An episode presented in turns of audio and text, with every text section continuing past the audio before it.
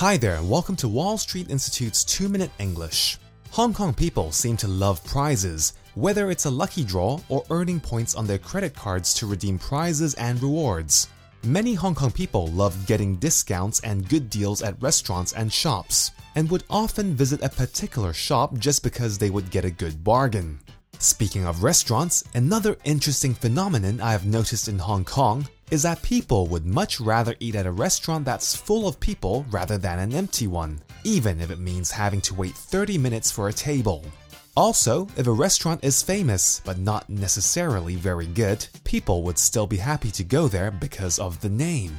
All in all, I suppose everyone wants to get the best deal or bargain and not lose out. Everyone wants to have a share of the pie without missing out on the action. Remember what happened during the commemorative banknote for the 100th anniversary of the Bank of China? Or perhaps what happened when the iPhone 4 first came out on the market? What about the iPad 2? Or the recent Lady Gaga tickets? Well, similar to earning points on a credit card where you can redeem prizes or rewards, I have some exciting news for those of you who are studying at WSI. WSI has a new system called Learn and Win. Basically, it's a system whereby you can earn points, whether it's finishing an encounter within a certain period, bringing a friend to visit, practicing good learning habits, and so on. Different things would bring you different points.